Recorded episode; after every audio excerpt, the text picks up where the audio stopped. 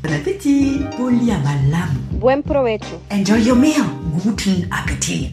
Bonjour à tous, bienvenue dans Boucher Double. Je m'appelle Armel, on va parler double culture dans la bouffe. Mes invités sont chefs, journalistes gastronomiques, pâtissiers, influenceurs food ou tout simplement gourmands. Leur point commun, c'est d'avoir baigné dans une double culture. Bonjour à tous et bienvenue dans ce nouvel épisode de Boucher Double, le podcast food qui nous fait voyager. Et aujourd'hui, on part pour le soleil de la Tunisie et pour nous guider, le chef Youssef Gasly. Bonjour Youssef. Bonjour Armel, Merci bonjour d'avoir à tous. accepté mon invitation, ça me fait très plaisir. Le plaisir est pour euh, moi. Alors, euh, la tradition de ce podcast, euh, Youssef, c'est que l'invité est présenté par un de ses proches. D'accord. Et c'est Leïla qui s'est prêtée au jeu. Ah, vous avez réussi à avoir le contact. On l'écoute Ah, c'est- On l'écoute. Si je devais décrire Youssef, je dirais que c'est un passionné de cuisine, de vin, mais aussi de musique et d'histoire. En trois mots, je dirais généreux, humble et très audacieux. Ce qu'il aime dans la vie, c'est déguster, voyager et transmettre. Mais ce qu'il préfère par-dessus tout, c'est passer du temps avec sa fille Zina. Comme ça, on peut faire plein de choses et, et, C'est mignon. et, et tu dînes bien pour nous. Pour papa, pour les autres, pour maman, pour moi. Mhm. Et, et c'est tout. Et tu dis, regarde à deux restaurants et c'est bon. C'est trop fort et, et j'adore de faire des bisous et faire la folle avec papa. Et il beaucoup. Oh là là. Vous pouvez me donner le rush, comme ça je lui ressors à ce qu'elle a dit quand, quand, quand on se prend la pas tête. manger Le rush de qui Leïla ou Zina? Leïla. Oui, Donc c'était C'est Leïla. une jolie surprise. Leïla, c'est ton, c'est ton épouse, c'est ça? Exactement. Et Zina, c'est ta fille Exactement. Elle a quel âge? Bientôt 4 ans. bah, Apparemment, elle, trouve que t'es un bon cuisinier. que c'est bon, elle se régale. Exactement. T'as de la chance, moi aussi j'ai deux enfants. euh, Mm. Ils mangent pas toujours ce que je prépare. Ah non, moi, euh, disons que depuis toute petite, euh, elle a eu l'habitude de passer du temps avec moi dans la cuisine. C'est que moi qui fais à manger à la maison. Du coup, euh, elle est imprégnée, on va dire. Elle est initiée, Mm. éduquée déjà. Mm. Ok. Exactement. Donc elle nous dit que t'as as deux restaurants. Là, Exact. on est euh, actuellement dans À Plume, le premier. le premier. On a ouvert il y a 7 ans maintenant. Et d'une, euh, qui, ici, ici, disons, à Plume, c'est c'est quelque chose où je, fais une cuisine un peu plus euh, ce que j'ai appris en fait, la cuisine française. Avant, de- avant de parler d'une, est-ce que tu peux toi déjà te présenter, peut-être nous euh, résumer rapidement ton, euh, ton parcours professionnel? Donc, euh, Youssef Gastli, je suis, je suis né à Tunis, en Tunisie, et euh, je suis arrivé en France euh, à 20 ans pour faire de la cuisine. Donc j'ai eu le bac, j'ai un peu traîné pour avoir le bac. Euh, j'ai commencé par la ville de Lyon où j'ai fait, j'ai eu la chance de faire l'institut Paul Bocuse qui est, qui est une super école. Après, après trois semestres d'études, euh, du coup, euh, je suis monté à Paris pour faire des stages. J'ai fait des stages chez Yannick Aleno, chez Alain Sanderens, à Poté-les-Chabots. Après ça, je suis parti un peu aux États-Unis pour euh, Oh, really? Really, yeah. à Miami, euh, un peu avec un sac à dos euh, à l'aventure. J'ai travaillé là-bas, j'ai fait l'ouverture d'un restaurant français là-bas. Super. Puis je suis revenu à Paris, j'ai un peu, j'ai un peu traîné dans des petits restos entre entre gastro, bistrot et tout. J'avais, en fait, j'avais vraiment cette idée en tête d'ouvrir mon resto assez rapidement. Et à un moment donné, je me suis dit qu'il serait peut-être euh, Tant. Temps de, de peut-être faire un petit saut en Tunisie, voir comment ça se passe. D'accord. Du coup, 2014, euh, je rentre à Tunis, je passe huit mois là-bas, et au bout de huit mois, euh, je réalise que c'est que je suis pas forcément assez épanoui. Du coup, je préfère rentrer sur Paris. Je suis revenu sur Paris et j'ai ouvert Plume. Donc Plume, c'est le premier restaurant. Et d'une, c'est un restaurant dans lequel tu mets en avant euh, la cuisine méditerranéenne. Si tu veux bien, nous, on va s'intéresser particulièrement à la Tunisie. Bien sûr, Donc t'es né à Tunis, exactement, de deux parents tunisiens. exactement. oui. Est-ce que tu peux nous raconter dans quelle culture t'as baigné? Dans une culture, disons que, que mes deux parents sont médecins. Du coup, euh, j'ai grandi dans une culture euh, pas sérieuse, mais euh, disons que voilà, j'ai eu un certain confort de vie, j'ai j'ai eu la chance de pouvoir faire ce que je veux. Euh, mes parents ont toujours été là, assez proches, ils m'ont encouragé dans ma démarche. Donc euh, Dans la démarche de la cuisine? dans la démarche de la cuisine. Donc euh, non, j'ai euh, j'ai des parents. C'est peut-être peu courant pour des médecins? Ouais, mais j'ai des parents assez cool, assez cool. donc on est petit, je disais que mon père était mon meilleur ami. Donc du coup, on Ah. est vraiment dans. D'accord. Je- J'ai pas grandi dans un environnement très strict, on va Mhm. dire. Voilà. Donc un père Place pas- à l'épanouissement. Ex- Exactement. Des parents passionnés aussi d'art, un père passionné de musique. Ok. Voilà, je devrais pas dire ça au micro peut-être, mais à, à 4-5 ans, je prenais de, de l'apéro avec papa avec de la bière sans alcool dans le biberon. Du coup, comme je voulais prendre l'apéro avec lui, ben euh, je les embêtais un peu et du Mhm. coup, il m'achetait de la bière sans alcool, il me mettait ça dans le biberon et, Tu participais à la fête. et je participais à la fête. Voilà. Est-ce que Mhm. tu as des frères et sœurs? J'ai euh, j'ai une sœur de du même mariage. Après, mes parents ont refait leur vie de leur côté. Du coup, ma mère a eu un autre garçon et mon père a eu euh, une fille et un garçon. Et euh, donc, tu es arrivé à- en France à l'âge de 20 ans. Est-ce qu'avant, tu étais déjà venu Oui, plusieurs fois, oui. Il y a plusieurs fois, ouais. J'ai, j'ai, on a toujours eu une, euh, j'ai toujours eu une, une certaine attache et, et, et j'ai toujours été proche de la France. D'ailleurs, même mon, mon parcours scolaire, j'ai été à l'école française et tout, donc, euh, Ok. Et donc, euh, pourquoi la France? Pourquoi pas. Bonne question. et, euh, et du coup, enfant, c'était quoi pour toi la France, euh, mais gastronomiquement parlant? C'était les souvenirs, moi, les premiers souvenirs, disons, gastronomiques que, j'ai d'ici. C'est justement pendant mes venues à Paris avec mes parents, c'était le, le, le samedi ou le matin ou le dimanche matin, les, les marchés. On se baladait, on faisait les marchés, c'était la découverte peut-être de certains produits qu'on trouvait pas à l'époque forcément en Tunisie, c'était les effluves, les odeurs, euh, c'est aussi les, les premiers restaurants. Mes parents toujours été assez souvent au restaurant, que ce soit en Tunisie et ou ici. Du coup, moi, Très jeune déjà, t'allais beaucoup au voilà, restaurant. très jeune, j'ai été sensibilisé et très jeune, je disais que je voulais être restaurateur. Donc c'est Une vraie vocation en c'est fait. c'est une vocation ou c'est quelque chose moi c'est quelque chose d'inné oui voilà moi moi même quand j'étais petit à, à 5 6 ans quand on me demandait ce que je voulais faire je disais que je voulais avoir un restaurant plus tard Et euh, qui cuisinait chez toi quand t'étais enfant? Ma mère cuisinait beaucoup j'ai mes grands-mères qui cuisinaient aussi et puis moi je mettais un peu la main à la pâte hein. Vous mangiez quoi? Le premier plat que j'ai appris à faire c'était un steak au poivre donc un filet au poivre un filet de sauce au poivre donc c'est un peu ma Madeleine de Proust. C'est une recette de qui? Qui te l'a transmise celle-ci? Je pense que j'avais bidouillé un peu tout seul, honnêtement. Honnêtement, j'avais bidouillé un peu tout seul. Je pense que même j'avais peut-être mangé ça au restaurant et j'ai un peu essayé de réfléchir comment ça se faisait, vérifier les ingrédients et j'ai commencé à bidouiller ça C'était à quel âge ça? Au 9, 8, 9 ans peut-être, Ah oui quelque chose comme ça. Waouh Mm. Ok, donc ton, ton premier souvenir de toi en, en cuisine, c'est plutôt bien passé. Plutôt bien passé. ouais. Je faisais des expériences peut-être un peu plus compliquées et c'est mes parents qui faisaient les, les cobayes, mais euh, il y a certaines choses que je réussissais assez assez tôt. Et tes parents qui acceptaient de faire les cobayes en plus. Je pense. euh, Après, je, je je sais pas comment ça se passait dans mon dos, mais euh, tes premiers goûteurs. les premiers goûteurs, Je c'était mes sais pas parents. s'ils gardaient tout aussi. euh. Exactement. Et euh, du coup, ton, ton plat préféré quand t'étais enfant? Alors, mon plat préféré que j'étais enfant, c'est toujours mon plat préféré, c'est toujours d'actualité, c'est la mloukhia. Est-ce que vous savez ce que c'est? Pas du tout. C'est un plat tunisien, c'est un ragoût de corette assez parti. La corette, c'est une plante potagère qui ressemble un peu à l'épi. C'est de la viande? Euh, Non. Euh, c'est- Enfin, C'est de la viande qui mi- mijote euh, oui, dans, une, un genre de sauce verdâtre un peu qui tend qui tend un peu même vers le noir. j'ai découvert la corette potagère chez Omar Diab. Exactement. Et sauf que Omar, j'ai vu comment il a travaillé. Nous, on la travaille pas comme ça.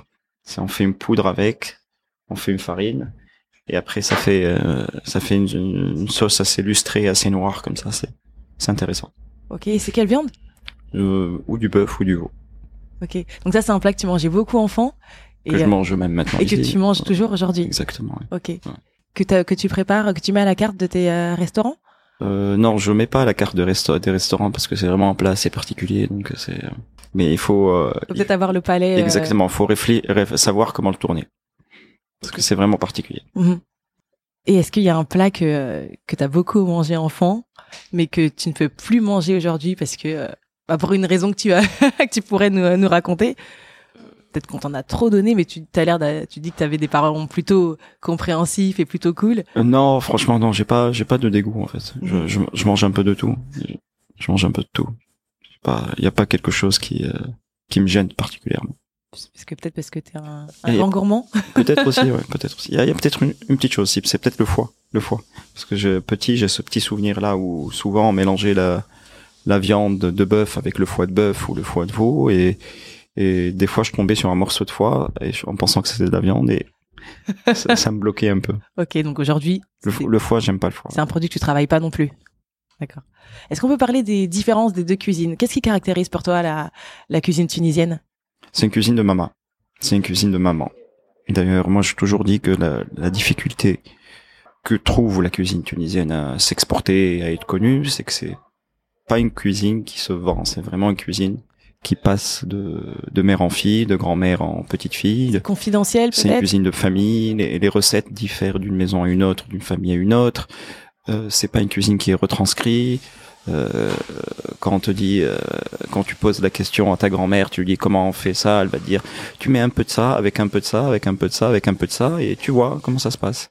Donc c'est et d'ailleurs les, les peu de livres de cuisine qu'on retrouve, c'est des cuisines, euh, des livres qui ont été faits par des, des, des grand-mères, des mamans. Il n'y a pas de chef tunisien qui a fait un livre qui s'est dit tiens je vais faire je vais faire un livre de cuisine. C'est vraiment une cuisine de familiale qui passe de génération en génération. Peut-être un prochain projet pour toi, le, le livre de cuisine? Oui, mais peut-être pas un livre sur la cuisine euh, tunisienne. Moi, j'ai une, une bonne amie à moi qui, qui est à Tunis, qui est en train de faire un- une série de livres actuellement. L'idée est assez intéressante parce qu'elle elle se balade de région en région et, et elle sélectionne des, des, des recettes régionales et chaque livre va concerner, chaque tome va concerner une région et ça sera des, elle va faire le tour des cuisinières et des mamans euh, directement chez elle et essayer de leur cho- euh, de choper des recettes chez elle pour pour faire ce livre. Et toi, t'es, euh, donc ta, ta maman, ta grand-mère, peut-être tes tantes Mm. t'ont transmis des, des recettes? Euh, pas tellement, honnêtement, mais c'est plus des souvenirs. Donc c'est des, des, des recettes. euh, J'ai pas eu droit à un carnet de recettes, mais quand j'appelle ma mère, je lui dis Ma- maman comment on fait ça? Elle va me dire bah tu fais ça, tu mets un peu de ça avec un peu de ça avec un peu de ça et, et tu vois. Et qu'est-ce qui différencie euh, la cuisine tunisienne de la cuisine française? Hmm. Bah il y a beaucoup de choses. La Méditerranée déjà. mais La pense- mer. La mer, voilà. C'est Je- pas. Exactement.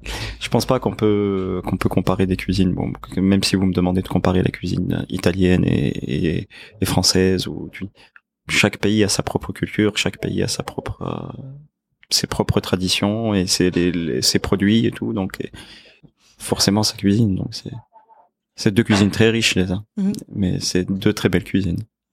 Tu vas souvent en Tunisie? C'est souvent Assez souvent? Quel est le premier plat que tu manges quand tu atterris une mloukhaya. Ok. Et euh, quel est le premier plat que, que tu cuisines une fois que tu as tous les ingrédients à portée de main Je cuisine pas là-bas Ah bon? Vacances. vacances, sauf l'été des barbecues, c'est tout. Et le plat peut-être que tu demandes qu'on te cuisine Une mloukhaya. Ok. ok. Comment, comment on le prononce? Mloukhaya. Euh, Quelles sont les fêtes qui réunissent toute la famille à table en Tunisie? Alors il y en a pas mal.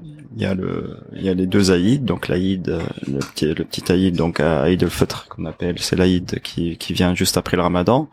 Après il y a eu le, il y a, l'Aïd où on mange le mouton. Après aussi il y a le, il y a le- la fête de fin d'année. Euh, Il y a le jour aussi qui symbolise un peu le moule, qui symbolise la naissance du prophète. Il y en a quelques-unes, mais ouais, j'ai pas tout en tête. Et euh, qu'est-ce qu'on mange?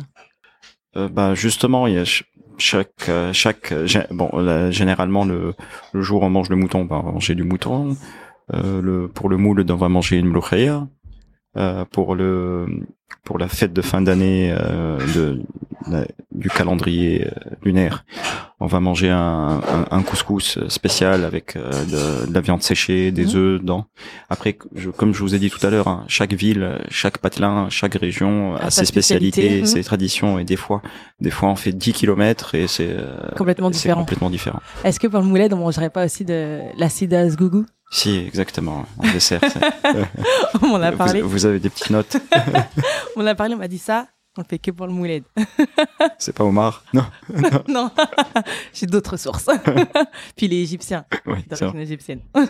Mais je crois que sa maman est tunisienne. Oui, c'est vrai. Correct, correct. Et qu'est-ce qu'on boit? Du vin. C'est vrai? Leïla a dit, euh, il Oui, est passionné par le vin. Honnêtement, on a on a pas mal de vin là-bas et généralement le, le Tunisien euh, aime bien la fête, a le sens de la fête et, et le sens de l'apéro. Du coup, euh, moi, du coup, dans mon du moins dans mon entourage, entre mes amis, ma famille, on est on est plutôt bon bon vivant de ce côté. Mhm. Est-ce qu'il y a une tradition de euh, street food en Tunisie?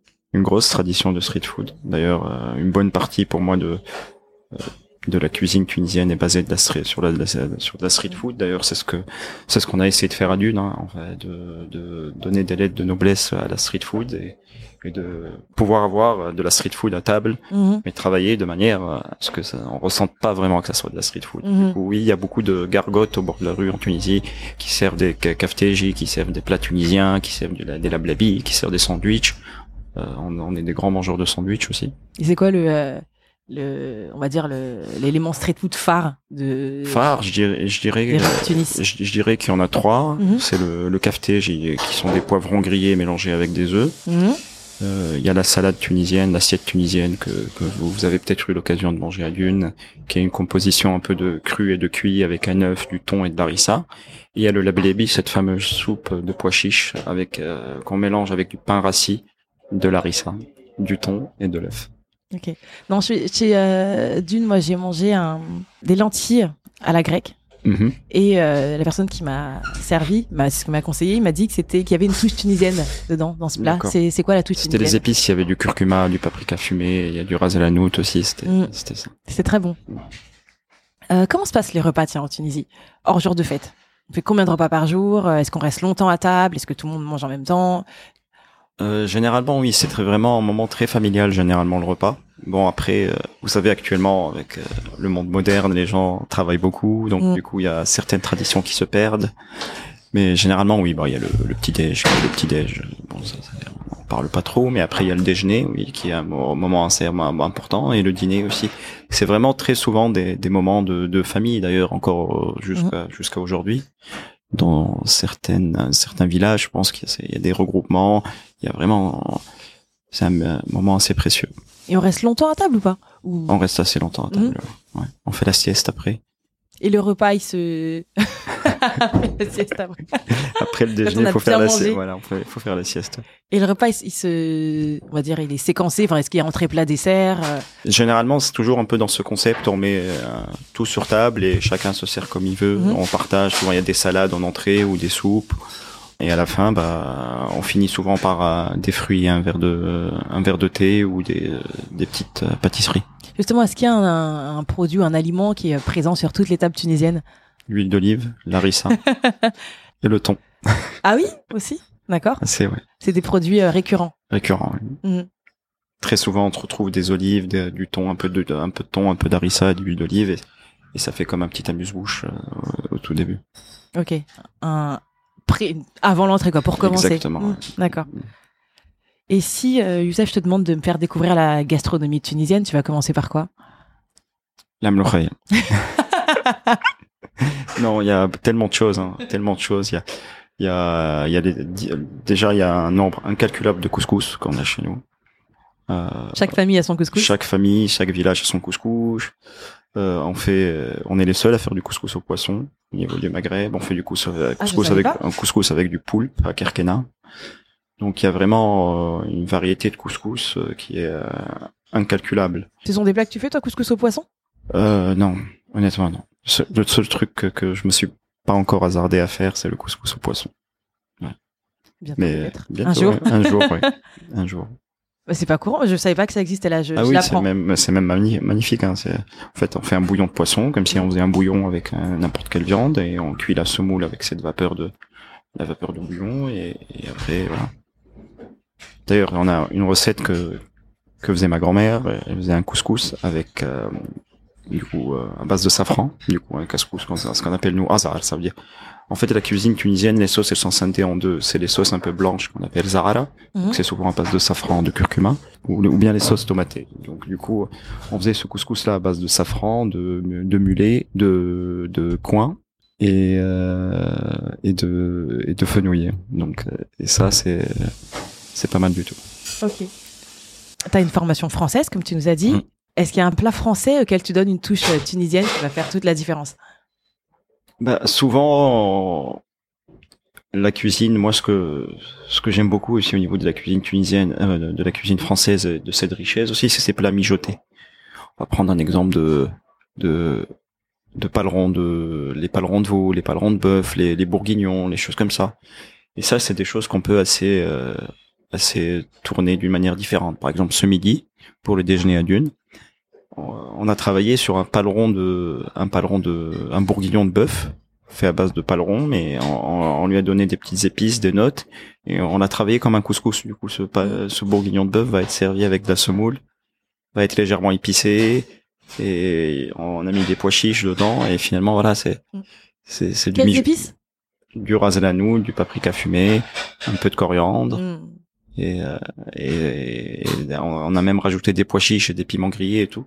Mais à la base, c'est un bourguignon, c'est un bœuf bourguignon. Euh, Je sais pas si tu cuisines le dimanche quand quand, euh, quand tu travailles pas. Ça dépend. Ouais, si, le plat que tu vas faire, si, si j'ai eu le temps de faire le marché, j'aime bien faire le dimanche, j'aime bien faire un poisson au four. un poisson Général- four? euh, généralement, je prends si je trouve un, un Saint-Pierre ou, ou une lotte ou peu importe ce que je trouve sur le marché, je mets ça dans le four avec des patates, euh, des, to- euh, des petites tomates en saison, des, des poivrons et, et je me prends pas trop la tête. On va dire. Bah, je vais te demander, puisque tu parles de pas trop se prendre la tête, est-ce que tu peux me donner une recette super facile Mm. que les auditeurs pourraient refaire et Mhm. qui, euh, qui mettra à l'honneur tes deux cultures? Une recette super facile. Bah, on va pas en parler de poisson, on va faire une recette de poisson au four, celle que je fais le dimanche. Mhm. Euh, je prends, disons, un Saint-Pierre de 2 kilos, on va dire, ou d'un kilo, d'un kilo et demi. Euh, moi, ce que je fais, c'est que je prends la même quantité de beurre, d'huile d'olive, de vin blanc et d'eau.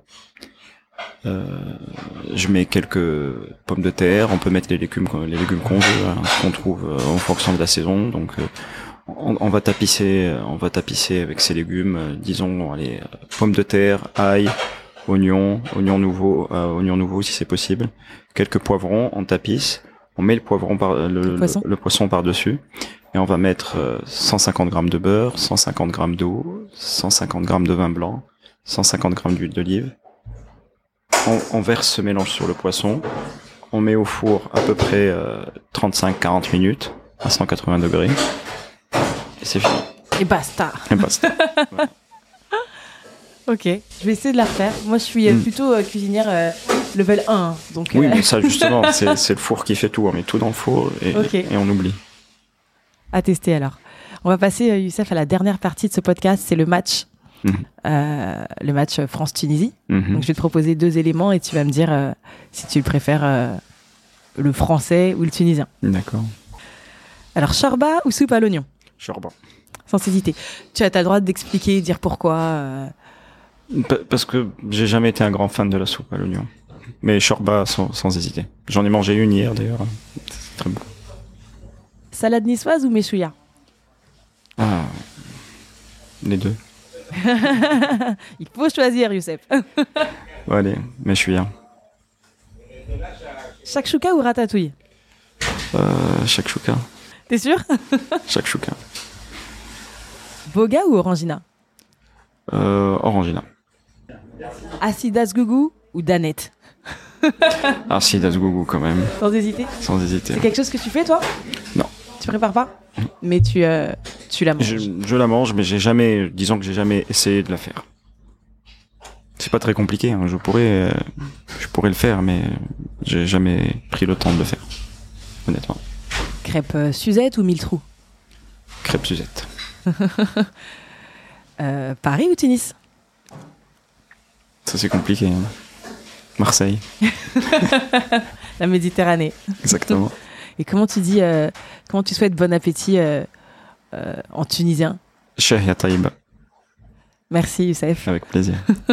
Merci pour ce moment, pour ce petit voyage en, en Tunisie. Merci d'avoir écouté cet épisode de Boucher Double. On se retrouve aussi sur Instagram, Boucher Double Podcast.